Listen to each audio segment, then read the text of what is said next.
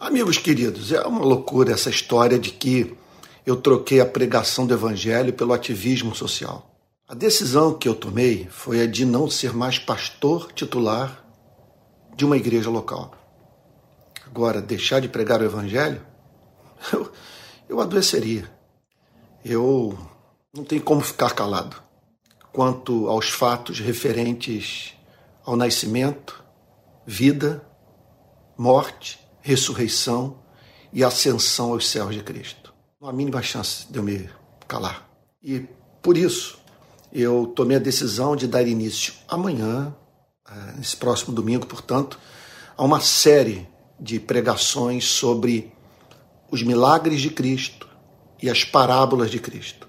Então, na parte da manhã, na ABI, na Associação Brasileira de Imprensa no Centro do Rio, começarei a falar sobre os milagres de Jesus. Então vou passar um pente fino nos evangelhos, a começar de Mateus.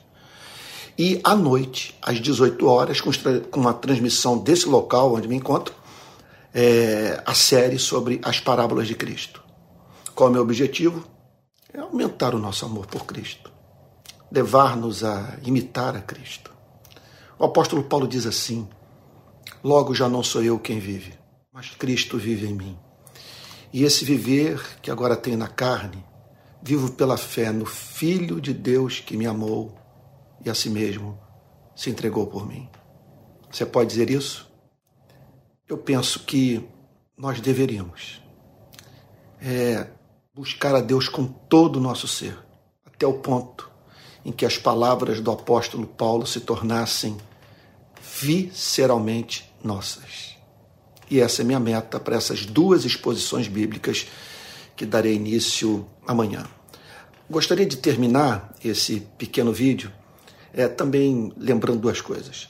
Primeira, que foi muito especial o tempo que eu passei com os jornalistas Reinaldo Azevedo e Leandro Demore essa semana, numa entrevista de quase duas horas e meia. Eu sugiro que você a ouça, está por aí, nas redes sociais. E Há um vídeo que eu gravei hoje sobre a pergunta mais difícil que o Reinaldo Azevedo me fez naquela entrevista, que trata do problema do sofrimento. Pergunta honesta, inteligente, oportuna. E muita gente, é, eu sei, é, lida com angústia com o tema do problema do sofrimento. Eu acredito que dei uma resposta honesta no vídeo anterior a esse, que eu gravei hoje, tá bom? Então é isso. Um forte abraço para todos, que Deus o abençoe e guarde e faça resplandecer o seu rosto sobre você.